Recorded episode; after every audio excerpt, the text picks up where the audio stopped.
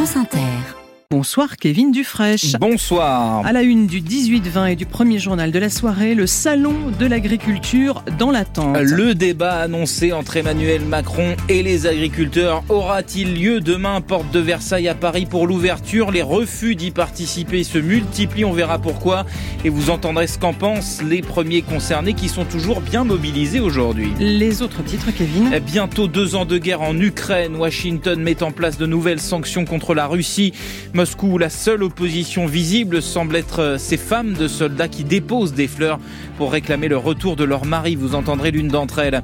Un produit d'épargne européen, proposition de Bruno Le Maire aujourd'hui. On en parle avec l'économiste Philippe Crevel, invité de ce journal. Et puis Dizzy Rasco et Franz Ferdinand au programme du Top Musique de Mathieu Culon. Juste après ce journal, une semaine en France, nous serons avec le réalisateur Gilles Perret dont le film La ferme des Bertrands est à l'affiche alors que s'ouvre demain le salon de l'agriculture à 19h. Ce sera le journal d'Hélène Philly à 19h20. Le téléphone sonne. Quelles leçons tirées de l'affaire Lockbit et quels conseils pour le grand public en matière de lutte contre la cyberdélinquance?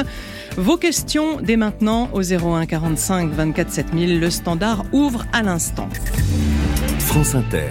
Débattre, oui, mais avec qui? Question ce soir à l'Elysée à la veille de la discussion souhaitée, annoncée par Emmanuel Macron au milieu des vaches au Salon de l'Agriculture à Paris. Alors que les agriculteurs manifestent depuis des semaines, le président souhaite ponctuer sa visite d'un débat avec les agriculteurs, bien sûr, mais aussi les, défenseurs de l'environnement ou encore les, les acteurs de l'agroalimentaire. Sauf qu'hier soir, déjà, la FNSEA et les jeunes agriculteurs ont dit non. Bonsoir Fabien Cazot. Bonsoir. Et dans le sillage des deux principaux syndicats d'agriculteurs, d'autres acteurs ont refusé l'invitation aujourd'hui. Oui, ce format grand débat fait décidément l'unanimité contre lui, jusqu'aux distributeurs qui affirment même ne pas avoir reçu d'invitation. Michel-Édouard Leclerc parle de coups de com', de grossière manipulation, de stratégie politicienne. Inutile de préciser que si le débat est maintenu au salon demain, il ne s'y rendra pas. Du côté des agriculteurs, là aussi, l'accueil est franchement hostile. La Confédération paysanne dénonce une mascarade pour mettre en valeur le président de la République. La coordination rurale enverra de son côté quelques délégués régionaux dans l'assistance. 200 personnes sont attendues demain matin. Mais du côté du principal syndicat agricole, la FNSEA, c'est clair et net, le boycott sera total. L'organisation a dénoncé dès hier soir l'invitation lancée au soulèvement de la terre, finalement retirée par l'Elysée. Mais cela n'a pas suffi à ramener le calme. Faut-il y voir un signe d'essoufflement de cette méthode du grand débat qu'avait employé Emmanuel Macron pour sortir de la crise des Gilets jaunes. En tout cas, du côté des agriculteurs, ces refus visent clairement, Kevin, à faire monter la pression d'un cran à la veille d'un salon qui s'annonce explosif. Fabien Cazot, chef du service économie de France Inter, porte de Versailles. En tout cas, tout est prêt hein, pour accueillir Emmanuel Macron. Les chaises sont d'ores et déjà positionnées pour ce débat. Mais comme vous le disiez, Fabien, de toute façon, ce salon, quoi qu'il arrive, débat ou non, ne sera pas un salon comme les autres. André Sergent est le président de la Chambre d'agriculture de Bretagne et il s'attend à un salon moins festif que d'habitude. Je pense qu'il y aura un climat quand même de tension qui sera là parce que euh, avec tous les mouvements qu'il y a eu partout en France et d'ailleurs en Europe, on voit bien que l'agriculture ne se porte pas bien. Quand on est dans un contexte comme celui-là, il est évident qu'on peut pas imaginer euh, un salon qui ne soit que festif. Par contre, je considère que on a cette chance quand même dans notre euh, métier et dans notre milieu de l'agriculture d'avoir un événement comme celui-là pour justement montrer et démontrer ce qu'on sait faire de bien et puis aussi de montrer et démontrer ce qui ne va pas bien. Comme c'est aussi un lieu où quasiment tous les politiques viennent, c'est une occasion pour nous, euh, entre guillemets, un peu rêver même, eh ben, de faire valoir nos revendications de façon aussi très marquante. Mais là, on n'est même plus au stade de faire valoir nos revendications, on est plutôt au stade c'est quoi les solutions que vous nous proposez? André Sergent de la Chambre d'agriculture de Bretagne, il répondait à Dylan Jaffrelot de France Bleu Brésisel, le salon de l'agriculture vers lequel convergent en ce moment même des files de tracteurs à Paris. Des agriculteurs de la coordination rurale ont installé leurs engins sur l'esplanade des Invalides euh, une partie de la journée. D'autres actions euh, aussi en, région, à Nantes, des panneaux de communes retournés, symboles de ce mouvement, ont été placés au pied du château des Ducs de Bretagne à Agen. Des agriculteurs postés à un péage ont déchargé des camions contenant des produits étrangers et les ont distribués aux automobilistes. Cette colère agricole, elle est heureuse européennes. En Pologne, des agriculteurs annoncent qu'ils bloqueront à partir de dimanche un important poste frontière avec l'Allemagne pour protester contre les règles européennes. Ce soir, le Premier ministre ukrainien est à la frontière avec la Pologne où des exploitants bloquent depuis des jours l'entrée de produits venus d'Ukraine qu'ils considèrent comme de la concurrence déloyale. Kiev qui par ailleurs réclame plus de matériel et plus vite. Pour résister à la Russie alors que demain ça fera deux ans que la guerre à grande échelle a commencé en Ukraine, Volodymyr Zelensky dit vouloir débloquer le ciel avec des systèmes de défense aérienne et, et les avions de combat promis par ses alliés occidentaux. Nous ne pouvons pas tourner le dos maintenant, dit Joe Biden ce soir, alors qu'une aide de 60 milliards d'euros à l'Ukraine est toujours bloquée en raison de l'opposition de certains élus républicains au Congrès américain.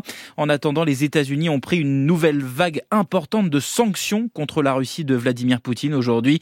À New York, la correspondance de Loïc Loury. Si Poutine ne paye pas le prix de la mort et de la destruction qu'il inflige, le coût pour les États-Unis et leurs alliés va augmenter. Voilà ce qu'affirme Joe Biden en dévoilant ces nouvelles sanctions. Parmi les entités visées, des entreprises de 26 pays dans les secteurs des semi-conducteurs, de l'optique ou des drones avec pour objectif d'abîmer la machine de guerre russe. Des personnes de 11 pays dont la Chine ou l'Allemagne sont également visées ainsi que trois responsables russes impliqués dans la mort d'Alexei Navalny. Depuis le début de la guerre, les États-Unis ont ainsi ajouté sur leur liste de sanctions 4000 entités, mais sans véritablement freiner les ambitions de Moscou. Rien n'indique que ces nouvelles mesures changeront la donne. Et si la Maison-Blanche tente d'affaiblir la Russie, elle ne parvient pas à confirmer son soutien à Kiev. Une enveloppe d'aide cruciale de 60 milliards de dollars est toujours bloquée au Congrès.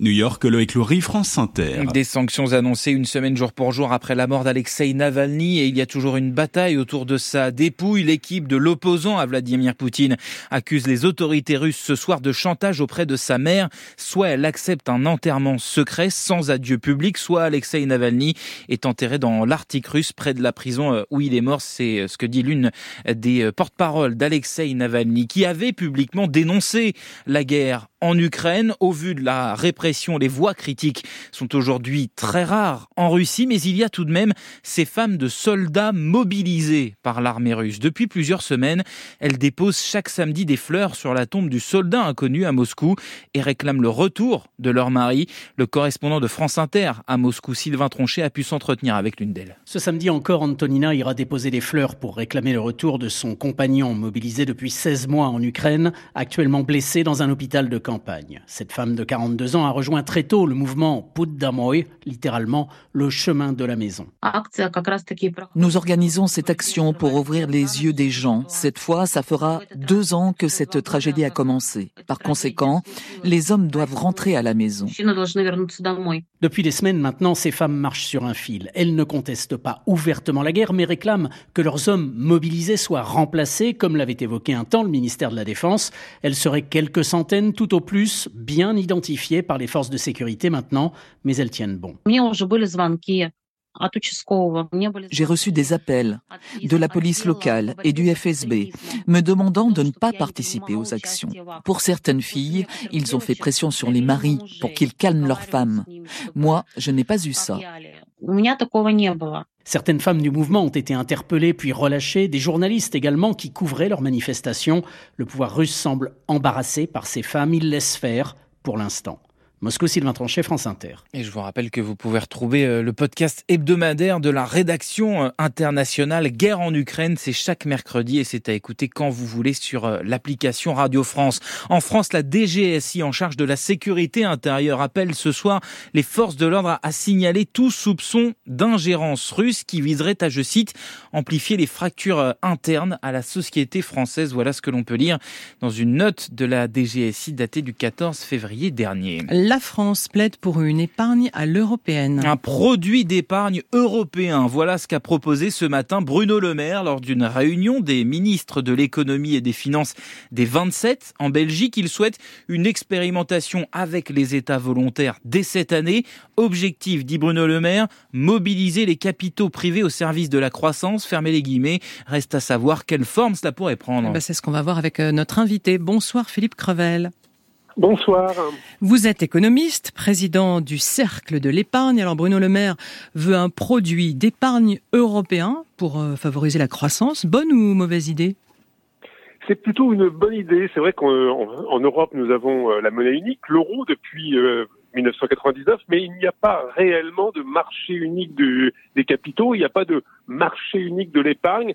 Chaque pays donc a ses propres produits, c'est très franco-français ou germano-allemand, mais il n'y a pas de produit qui couvre l'ensemble de l'Europe et on y perd en termes de rendement, en termes de portabilité également, de transférabilité. Donc l'idée qu'il y ait un grand produit européen, ça fait depuis des années que certains donc euh, l'avancent, l'annoncent, mais malheureusement il n'y a jamais eu de passage à l'acte, sauf avec un produit d'épargne retraite qui existe depuis deux ans mais qui ne fonctionne malheureusement pas. Alors un, un produit d'épargne, ça nécessite un, certain niveau de confiance. Hein. Euh, quand on doit faire confiance à un produit international, c'est pas toujours évident. Je dis ça parce que c'est vrai que les Français ont en mémoire les emprunts russes. Vous allez me dire c'est pas c'est pas la même chose, mais ça restait gravé.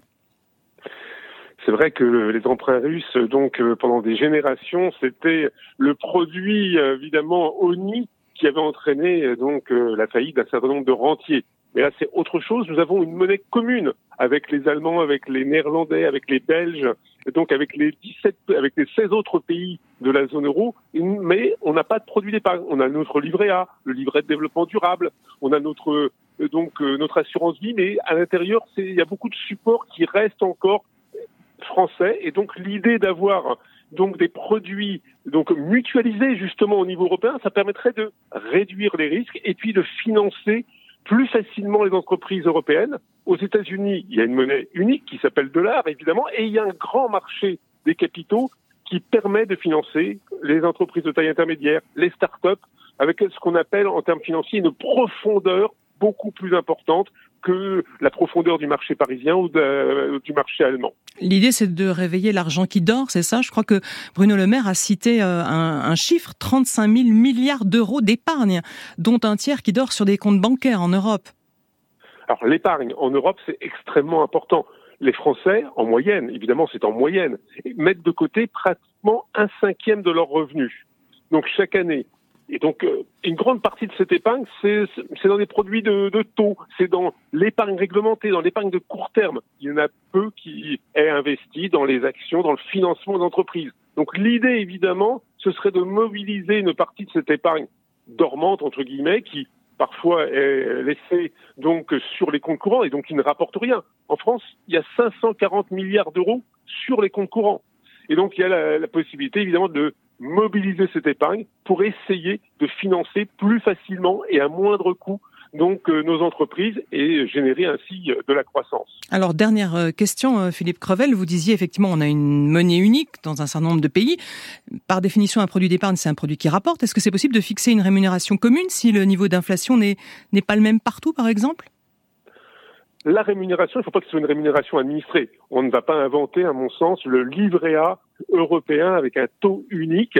Il faut que ce soit donc des supports qui évoluent en fonction du marché, mais c'est simplement la possibilité avec ce produit, avec, peut-être des règles fiscales qui soient adaptées et euh, unifiées. Parce qu'aujourd'hui, qu'est-ce qui bloque pour la création d'un d'un produit d'épargne européen? C'est que les réglementations sont différentes d'un pays à un autre et que les fiscalités sont différentes. Après, en ce qui concerne le rendement, il y aura un rendement qui pourra être identique, que l'on soit donc en Italie, que l'on soit en Allemagne ou en France. Après, les taux d'inflation sont plutôt assez convergents. On va tous un peu vers 2%. C'est vrai qu'il y a des pays où il y a une inflation plus importante, hein, en particulier ceux qui sont plus touchés par euh, les problèmes énergétiques, hein, les pays baltes. Et globalement, tout le monde va progressivement vers ce 2%. Donc je ne pense pas que ce soit un obstacle en tant que tel. Voilà pour cette idée lancée aujourd'hui par euh, Bruno Le Maire, un sujet de débat pour les européennes. Merci beaucoup Philippe Crevel, économiste président du Cercle de l'épargne. Merci d'avoir répondu aux questions de France Inter. L'actualité ce soir, ce sont aussi ces 20 000 foyers toujours privés euh, d'électricité au lendemain du passage de la tempête Louis. Un tiers se trouve dans la région Centre-Val de Loire d'après Enedis, le gestionnaire du réseau électrique. Une tempête qui a aussi affecté hier le trafic des trains régionaux. Mais là, ce n'est pas à cause de la météo que les usagers de la ligne SNCF Clermont-Paris en ont ras-le-bol, mais à cause des retards très fréquents et parfois énormes. On se souvient, il y a un mois, de ces passagers qui sont restés bloqués sept longues heures à l'arrêt. Le gouvernement avait alors demandé un plan d'urgence à la direction de la SNCF. Il a été présenté ce matin à Clermont-Ferrand. Il y aura une locomotive de secours à Nevers à mi-parcours et la promesse aussi d'une maintenance plus efficace des trains en attendant les nouvelles rames d'ici trois ans, Emmanuel Moreau. Parce que la situation de la ligne est catastrophique, reconnaît Delphine Lingemann, députée modem du Puy-de-Dôme. Un retard de plus de trois heures tous les 15 jours, un de plus d'une heure tous les trois jours, donc c'est inadmissible. Ce qu'il faut, c'est gérer la situation actuelle et prévoir effectivement l'avenir. Gérer la situation actuelle, c'est-à-dire tenir jusqu'à l'arrivée des rames neuves commandées pour remplacer les vieux trains corail au mieux fin 2026, peut-être même un peu plus. Et le gouvernement va mettre la pression sur la SNCF. Christophe Béchu, le ministre de la Transition écologique. Si on est là, c'est à la fois pour souligner le caractère inacceptable de ce qui se vit, assez unique en France, mais aussi pour que la pression à tous les étages de la République sur les engagements que nous venons de prendre soit maximale. Reste à savoir si les quelques mesures annoncées seront suffisantes pour tenir trois ans pas certain, selon Hervé Gontier, le secrétaire général de la CGT cheminot en Auvergne. On n'est pas dupe, on s'attendait pas non plus à Monts et Merveilles, mais on s'attendait quand même à un peu mieux. Euh, en fait, il euh, n'y a pas grand-chose, quoi. Je ne veux pas m'avancer, mais je pense que certains usagers, même la plupart, vont, vont être déçus. À vérifier dans les prochaines semaines. En tout cas, le ministre et le président de la SNCF sont rentrés à Paris en train et ils sont arrivés à l'heure. Ça arrive aussi parfois. Emmanuel Moreau, France Bleu, pays d'Auvergne. Un aveuglement collectif qui a duré des années. Voilà ce que dénonce ce soir Rachida Dati dans une interview aux médias. Le film français, la ministre de la Culture revient ainsi sur la nouvelle vague de révélations de violences sexuelles dans le cinéma français initiée par le témoignage de Judith Godrèche à l'encontre de, des réalisateurs Benoît Jacot et, Jacques Doyon. Une forme de soutien de la part de Rachida Dati à, à quelques heures de la cérémonie des Césars où il sera question à coup sûr euh, de ce mouvement MeToo. On y revient dans le journal de 19h, les Césars, que vous pourrez suivre aussi toute la soirée sur Inter dans nos rendez-vous d'information. Allez, partons maintenant en, Angleterre. C'est là que s'arrête votre top musique ce soir, Mathieu Culron. Bonsoir. Bonsoir. Chaque semaine, vous nous parlez des titres des artistes les plus écoutés dans le monde. Et comme souvent, ce soir, euh, c'est un mélange de nouveautés et de nostalgie, Mathieu. Oui, direction l'Angleterre pour aller eh bien scruter le classement des albums indépendants. Et à la première place, on retrouve Dizzy Rascal qui se classe tout en haut. Dès la sortie de ce septième album, le londonien à presque 40 ans est une référence du grime et du hip-hop britannique. Dizzy Rascal qui revient donc avec cet album Don't Take It Personal avec un titre qui se détache un peu plus pop que les autres.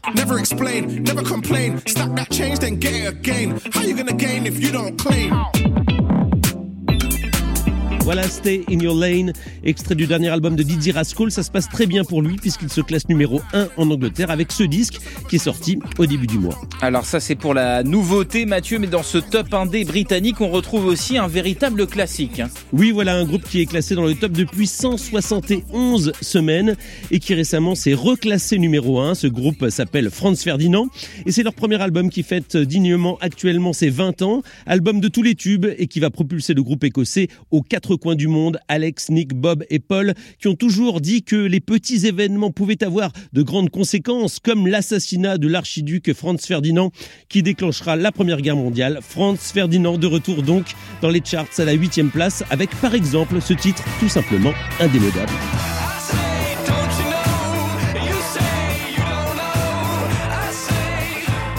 Mathieu Culeron, spécialiste musique de la rédaction de France Inter et ce Take Me Out de Franz Ferdinand qui fête donc c'est 20 ans. Il y a du football ce soir. L'équipe de France féminine est en demi-finale d'une compétition, il faut le dire, encore un peu méconnue. La Ligue des Nations. Les Bleus reçoivent l'Allemagne à 21h à Lyon. Et puis chez les garçons, c'est la 23e journée de Ligue 1 qui commence.